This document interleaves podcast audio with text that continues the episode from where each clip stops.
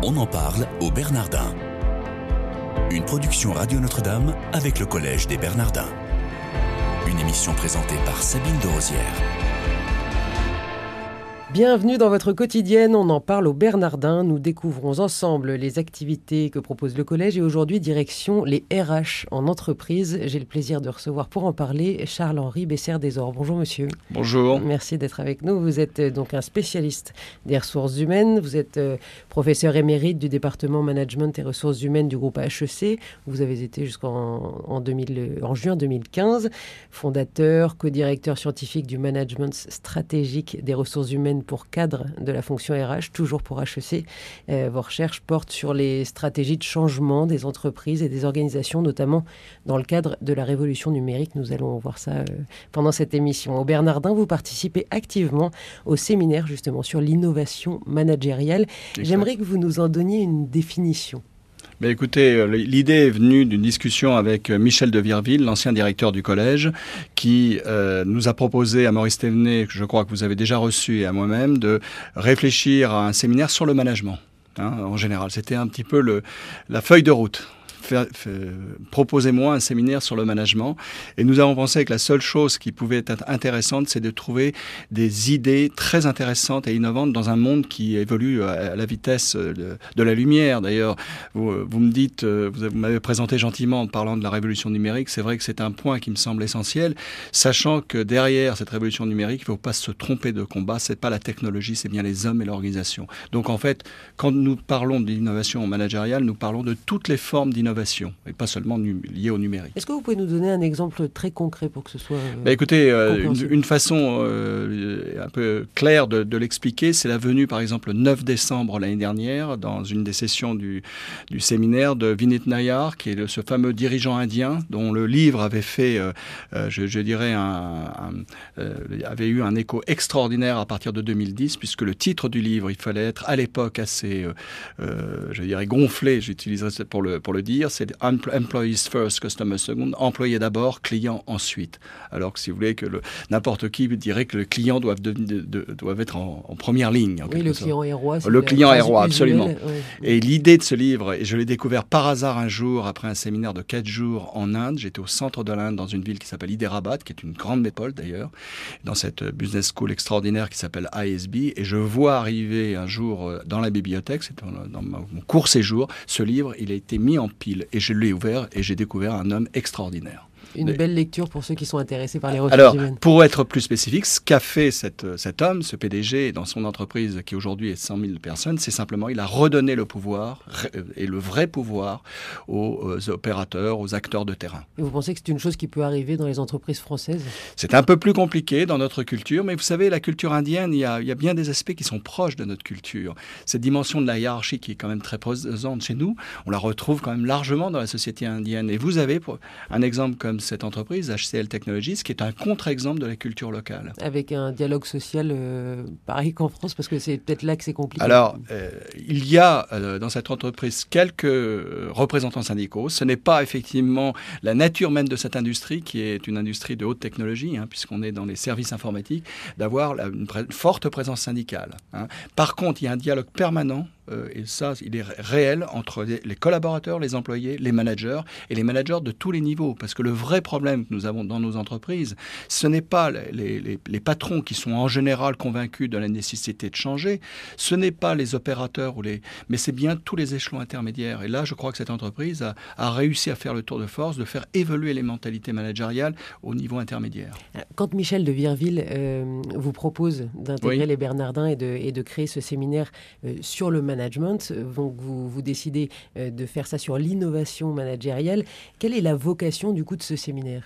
C'est de faire réfléchir les participants, parce que le principe de ce séminaire, comme vous le savez, c'est d'avoir des participants fidèles. Hein. Nous n'acceptons pas ce que j'appellerais les participants touristes. On leur demande, si vous voulez, un engagement moral de venir au maximum de séances. Compte tenu des profils des participants, nous avons des dirigeants, nous avons des chercheurs, nous avons, nous avons des gens qui naturellement voyagent beaucoup. Mais on leur demande de réserver, de donner la priorité à ce séminaire lorsque lorsqu'arrive la semaine du séminaire en quelque sorte. Donc le mercredi et en général nous l'organisons le deuxième mercredi de chaque mois. Donc ils ont un planning très longtemps à l'avance. Charles-Henri Bessert-Desor, est-ce que vous pouvez nous dire euh, s'il y a une thématique différente tous les ans et quelle est celle de cette année? Alors la thématique en fait est la continuation euh, de la thématique euh, de l'innovation managériale développée l'année dernière avec une question posée sur l'entreprise dans ses hiérarchies. Et quand on dit dans ces hiérarchies, c'est c'est pas forcément des hiérarchies verticales, c'est d'autres formes de hiérarchie. On a eu donc le témoignage du dirigeant de LCL. On a évidemment une réflexion autour de la révolution numérique, de l'impact du digital et également de ce que nous avons appelé le management dans les frontières. Et des frontières, ça peut être des frontières temporelles, ça peut être des frontières géographiques. Derrière, euh, par exemple, nous avons une thématique autour de l'interculturel. Et euh, le, le, prochain intervenant en octobre sera euh, quelqu'un dont on a beaucoup parlé ces derniers temps, puisqu'il n'est autre que l'ancien directeur général d'HEC et qui a passé 20 ans à la direction d'une grande école de gestion et pour lequel, évidemment, la question du management est cruciale, puisqu'il a été amené à développer des, j'allais dire, des, des, des cohortes de jeunes managers au cours de ces 20 ans. Est-ce que vous abordez aussi le principe de subsidiarité qui est très cher à la doctrine sociale de l'Église?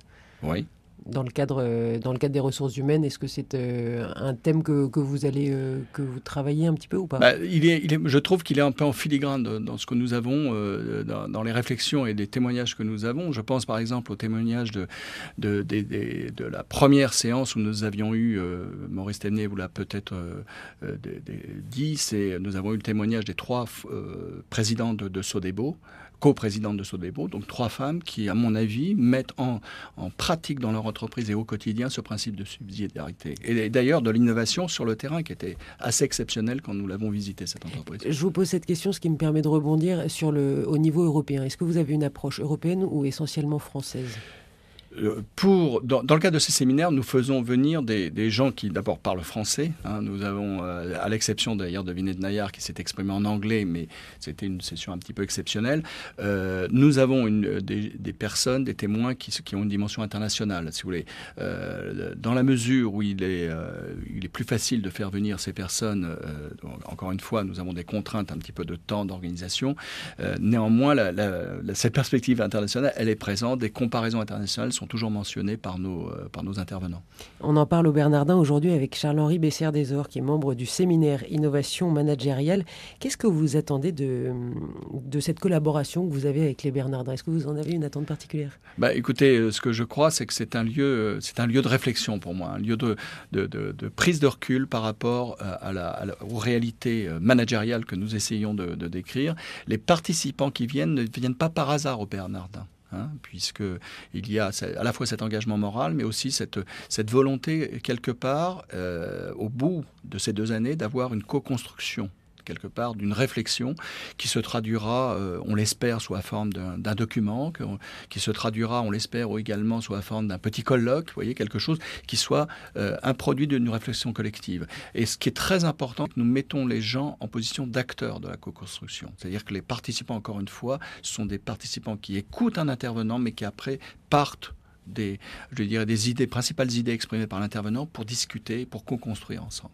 C'est vraiment euh, une, euh, quelque chose que l'on retrouve dans à peu près tous les séminaires et tous les, tous les pôles de recherche, en tout cas notamment au Bernardin, c'est une vraie spécificité, cette pluridisciplinarité et en même temps cette écoute euh, des uns et des autres. vous, vous, savez, la raison pour laquelle un jour j'ai accepté la proposition de Michel de Virville, c'est précisément ça. Hein. Ça, me, ça, nous change d'abord. Euh, évidemment, il y a, l'image mythique du collège qui est, extraordinaire. Hein. Il suffit de rentrer pour la première fois dans le, hall du collège pour s'en rendre compte. Hein. D'ailleurs, j'encourage des, amis étrangers à chaque fois d'aller visiter le collège, ne serait-ce que pour avoir euh, ce rapport à la géographie du collège. Et, euh, puis, le, plaisir aussi de travailler avec mon ami Maurice Thévenet. Vous êtes spécialiste des, ressources humaines. Pour vous, un bon DRH dans une entreprise, quelles sont ses qualités? Bah écoutez, alors ça c'est une, question très compliquée. Hein. Euh, on, l'a vu malheureusement la semaine dernière. Euh, c'est difficile d'être DRH hein, dans une entreprise, euh, on veut dire anciennement publique, on va dire. Donc en fait, ce que, je crois, c'est qu'un DRH, il doit avoir plusieurs qualités pour faire très très court. C'est quelqu'un qui est évidemment un peu, ce que je dirais, acteur réel de l'entreprise, c'est-à-dire doit comprendre les enjeux business et être un acteur d'influence. Vous voyez cette, cette dimension business. C'est quelqu'un qui doit avoir quelques bases on va dire, professionnelle ou d'expertise en ressources humaines, quand même. Hein. Euh, alors en France, nous sommes très marqués par le droit du travail. Bon, je dirais que ce n'est pas obligatoire, on peut l'avoir dans l'équipe, cette, euh, cette expertise. Et puis le troisième, c'est le H de DRH, c'est le mot euh, humain. Je pense que malheureusement, la fonction, hein, quand je vois son histoire, a un peu basculé ces dernières années vers des côtés un petit peu trop techniques et process. Je crois qu'il est temps de revenir un peu plus à l'humain, tout en n'oubliant pas les outils quand même, hein, parce qu'il faut quand même des, outils quelque part pour gérer. Et justement, ces outils, vous travaillez beaucoup sur la révolution numérique. Dans quelle mesure vous, vous, verriez que le numérique a impacté les organisations des entreprises? C'est ah bah, l'objet de vos recherches? bah Oui, écoutez, euh, ce, que je, ce que je peux dire, c'est ce qui change tout avec le numérique, c'est euh, c'est évidemment les, ruptures des, frontières du temps et de lieu. Déjà, on est, accessible partout, tout le temps et tout. D'ailleurs, vous avez dû couper vous-même votre portable. Donc là, c'est un signe, ça c'est le premier point. Mais ça, on l'avait déjà avec les, outils nomades. Mais ce qui est plus important aujourd'hui avec cette révolution digitale, c'est le fait qu'on a accès à une information euh, extraordinaire, hein. D'où le problème de la qualité de l'information. Hein, et cette question de l'infobésité, c'est le fait très important aujourd'hui que se raconte sur les réseaux, sur tous les réseaux, n'importe qui, n'importe quoi. oui.